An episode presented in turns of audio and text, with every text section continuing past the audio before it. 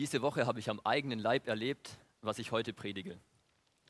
Ich hatte am Mittwochvormittag frei und um 6 Uhr hat mich mein Wecker aus dem Schlaf gerissen. In dem Zustand bekomme ich normalerweise nicht viel auf die Reihe. Aber ich schaffe es regelmäßig mit einem gezielten Handgriff, den Wecker auszuschalten und dann weiter zu schlafen.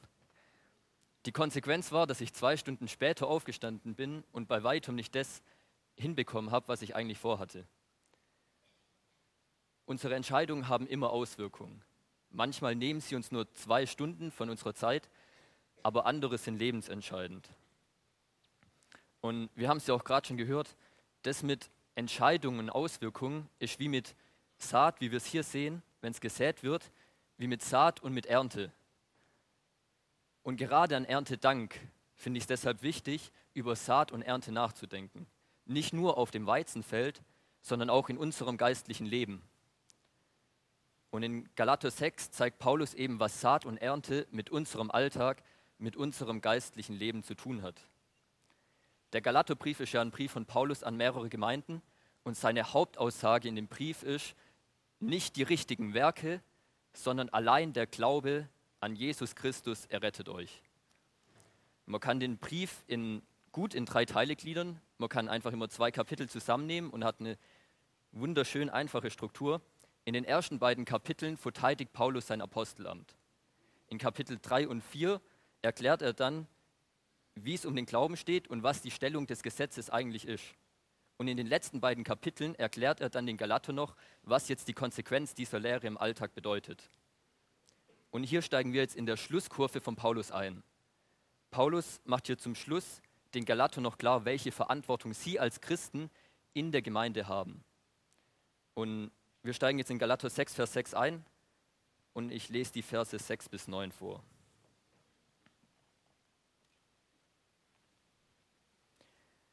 Galater 6, Vers 6 bis Vers 9.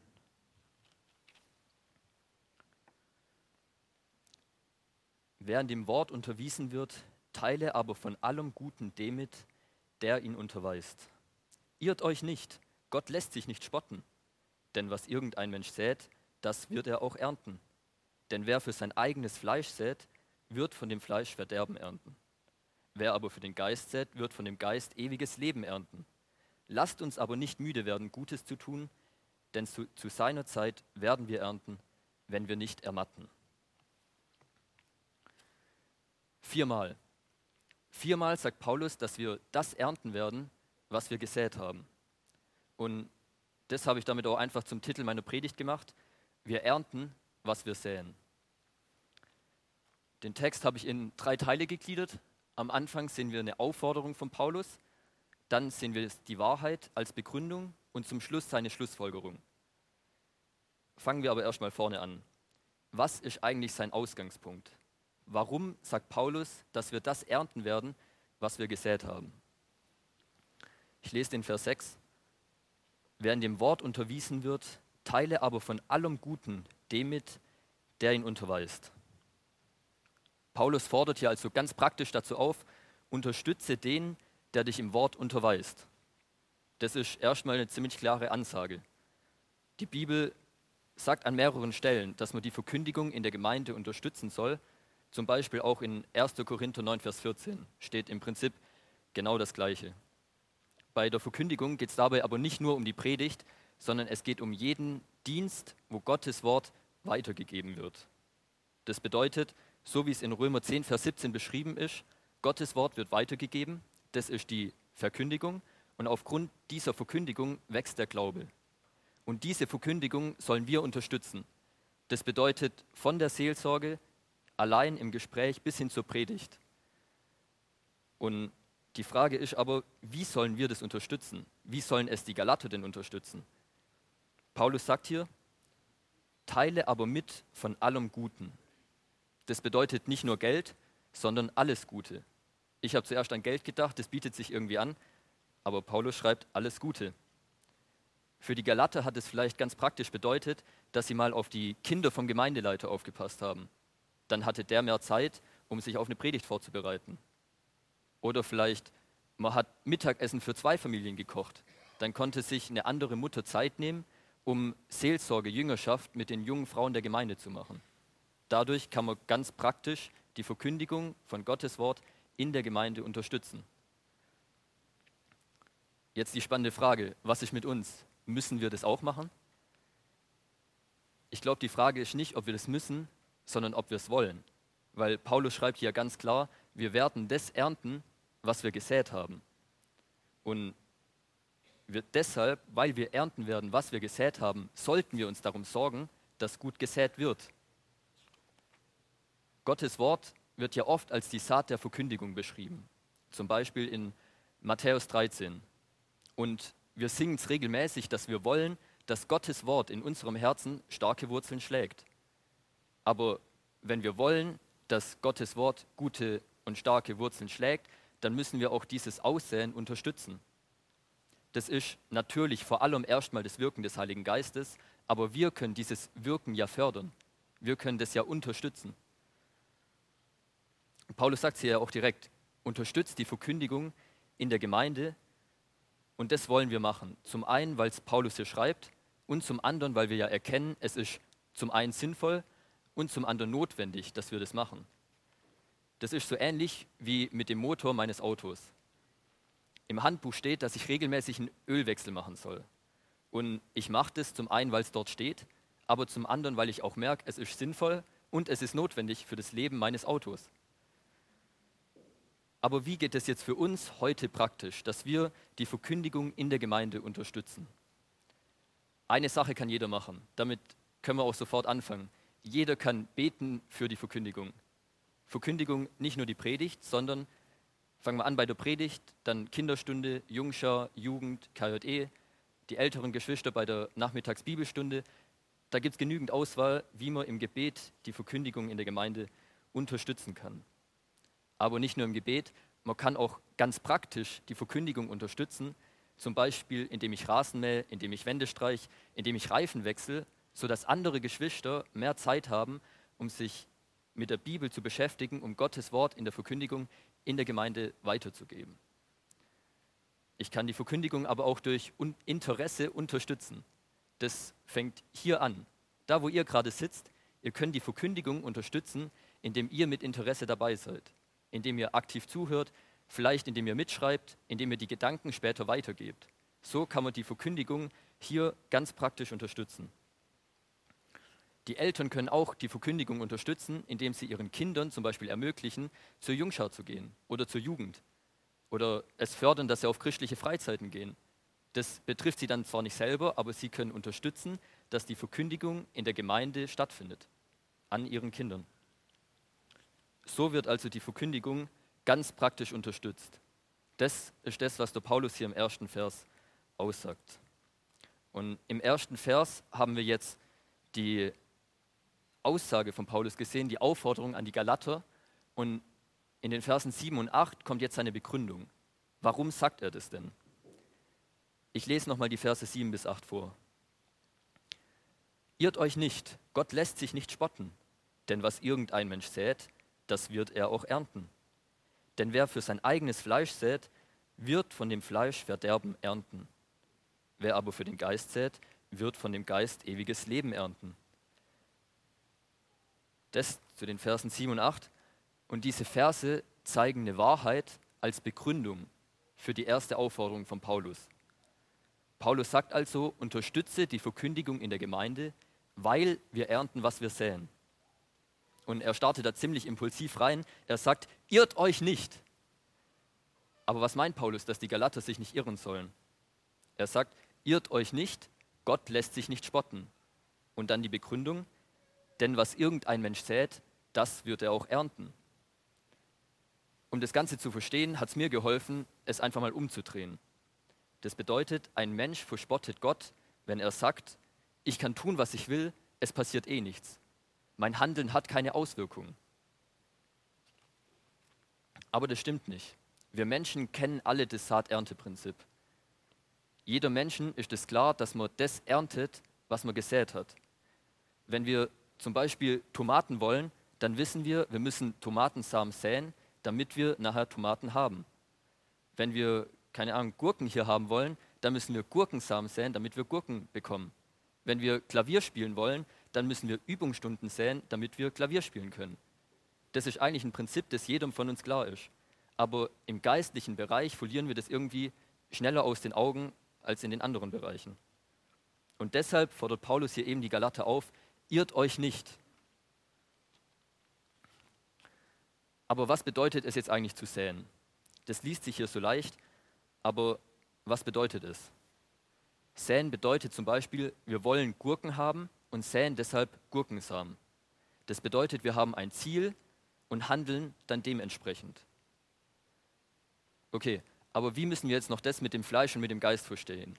Es steht da ja, wir sollen auf Geist säen oder für den Geist und für das Fleisch, beziehungsweise er beschreibt, was für Auswirkungen es hat. Das Fleisch ist die sündige Natur des Menschen. Das ist nicht die Definition aus dem Duden, sondern das sagt Gottes Wort. Wenn wir einen Begriff aus der Bibel nicht verstehen, ist es ja sinnvoll, erstmal die Bibel selber zu fragen, was sie denn dazu sagt. Und in dem Fall müssen wir nicht mal umblättern, oder zumindest ich in meiner Bibel nicht. Die, eine Antwort bekommen wir nämlich in Kapitel 5 in den Versen 16 und 17. Ich lese mal ab Vers 16. Wandelt im Geist und ihr werdet die Lust des Fleisches nicht vollbringen.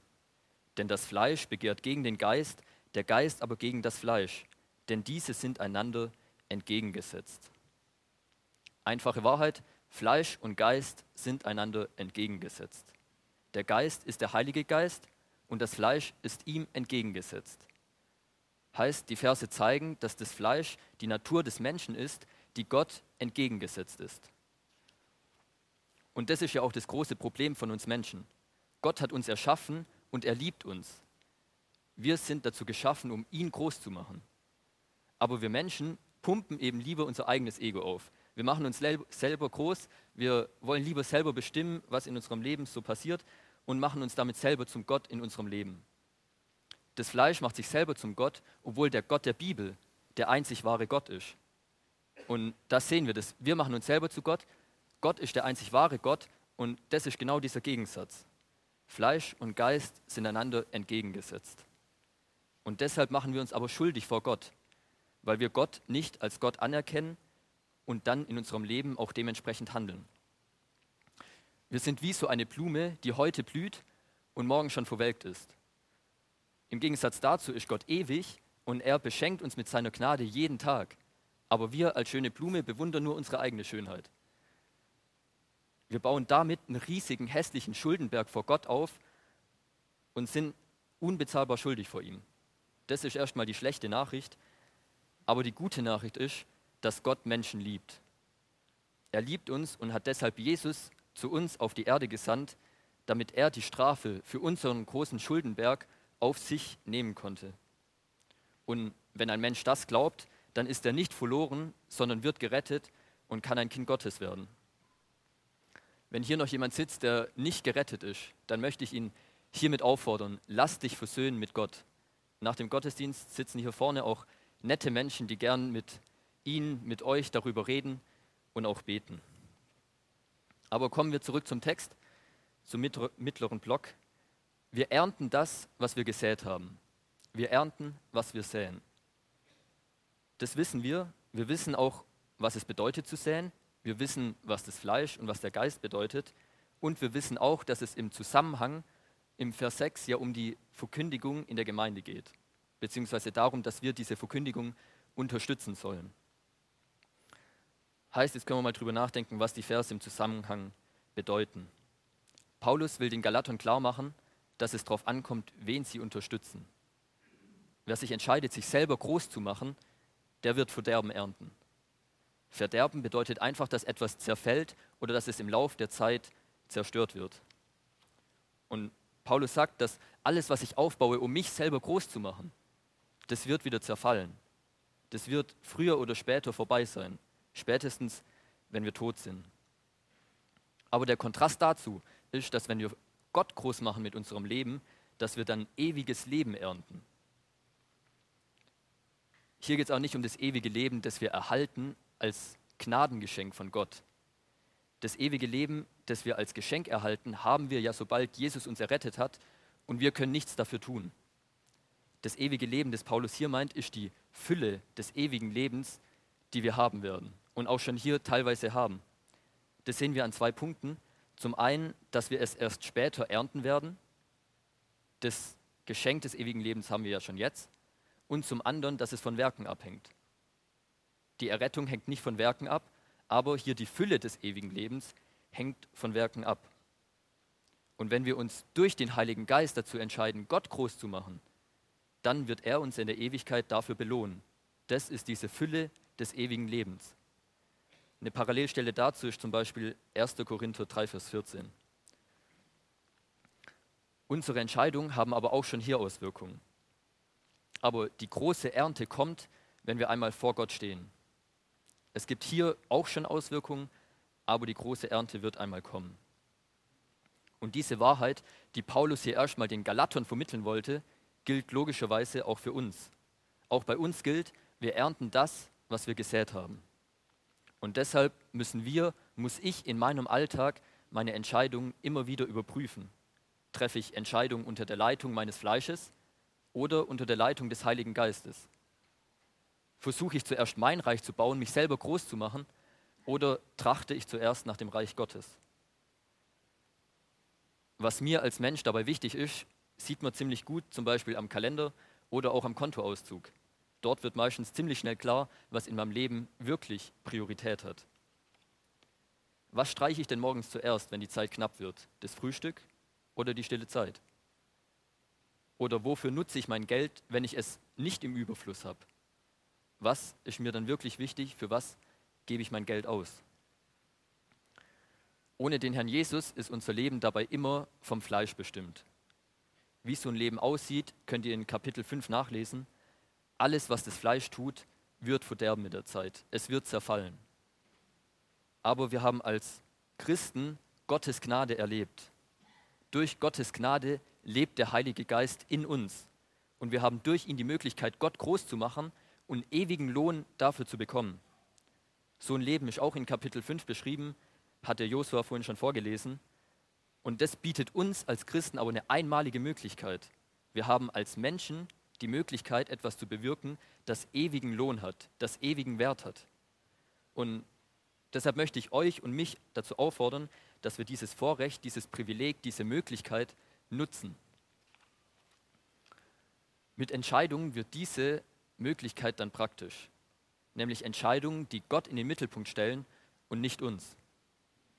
Diese kleinen Entscheidungen im Alltag werden zu Gewohnheiten und diese Gewohnheiten prägen unser ganzes Leben.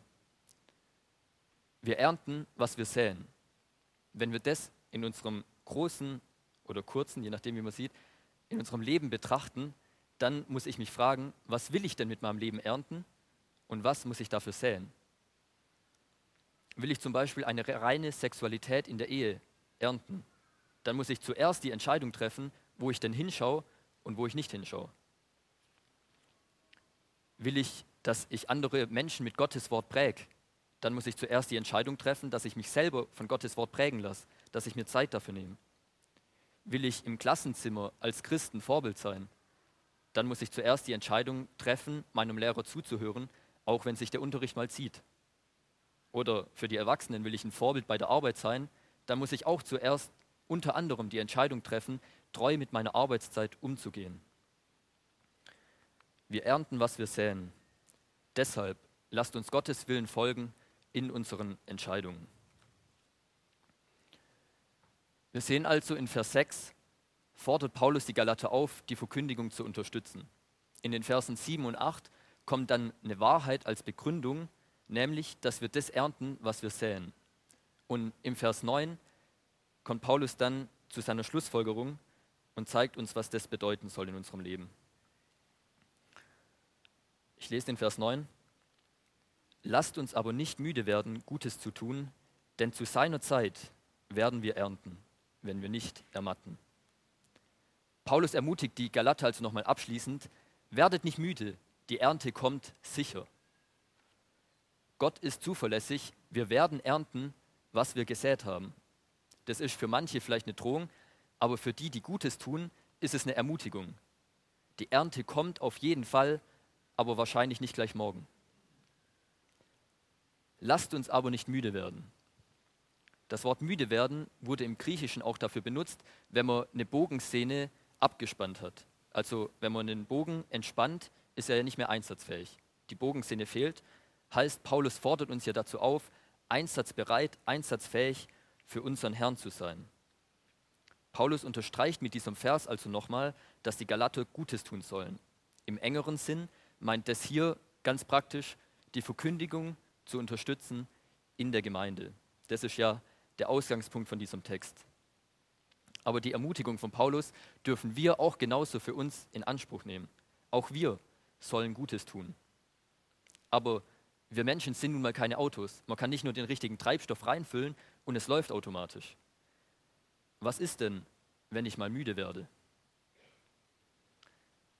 Wir haben da letzte Woche schon einen ziemlich guten Impuls vom Horst beim Abendmahl bekommen. Und eine andere Antwort finden wir auch noch in Hebräer 12. Lasst uns das mal gemeinsam lesen. Hebräer 12 ab Vers 1.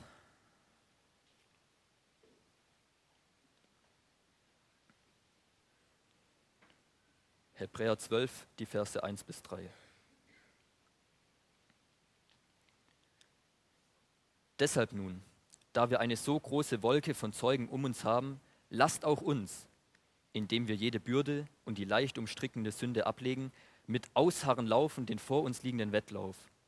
Hinschauend auf Jesus, den Anfänger und Vollender des Glaubens, der die Schande nicht achtend für die vor ihm liegende Freude das Kreuz erduldete und sich gesetzt hat zur Rechten des Thrones Gottes.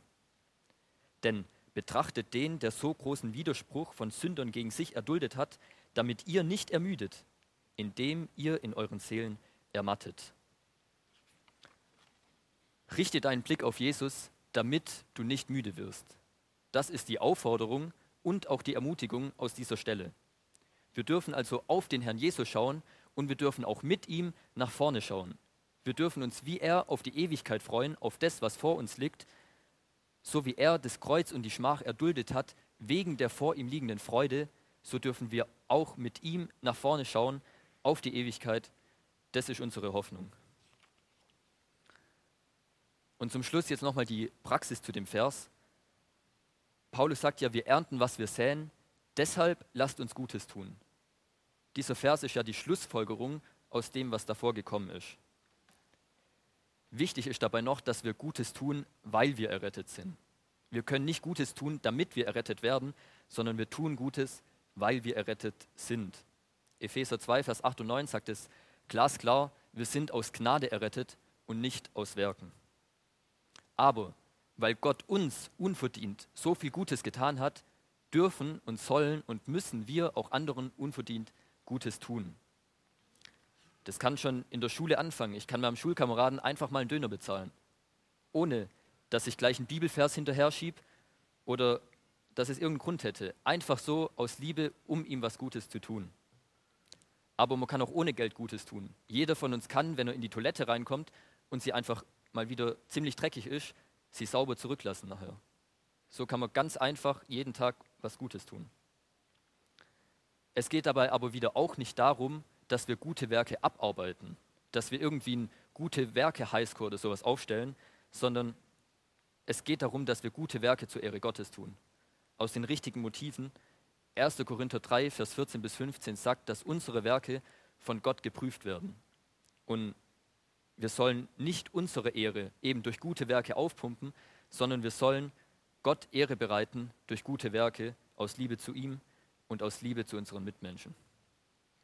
Deshalb die einfache Schlussfolgerung, tue Gutes. Der Vers 10 gehört zwar nicht mehr zum Predigtext, aber er rundet das Ganze nochmal gut ab. Galater 6, Vers 10. Also nun, wie wir Gelegenheit haben, lasst uns das Gute wirken gegenüber allen, am meisten aber gegenüber den Hausgenossen des Glaubens. Zusammenfassend, wir ernten das, was wir säen. Das ist das, was Paulus hier vermitteln will. Es fängt an mit der Aufforderung, unterstütze die Gemeinde, unterstütze die Verkündigung in der Gemeinde. Im zweiten Schritt kommt dann die Wahrheit, denn wir ernten das, was wir gesät haben. Und zum Schluss die Schlussfolgerung, Deshalb lasst uns Gutes tun. Und hier schließt sich auch der Kreis zu unserem Erntedankfest heute. Wir können Entscheidungen zur Ehre Gottes treffen und der Text verheißt uns, dass wir eine Ernte haben werden, für die wir wirklich dankbar sein können. Und deshalb lasst uns doch ein Leben zur Ehre Gottes führen, weil dann können wir auch nach diesem Leben ein Erntedankfest feiern. Amen.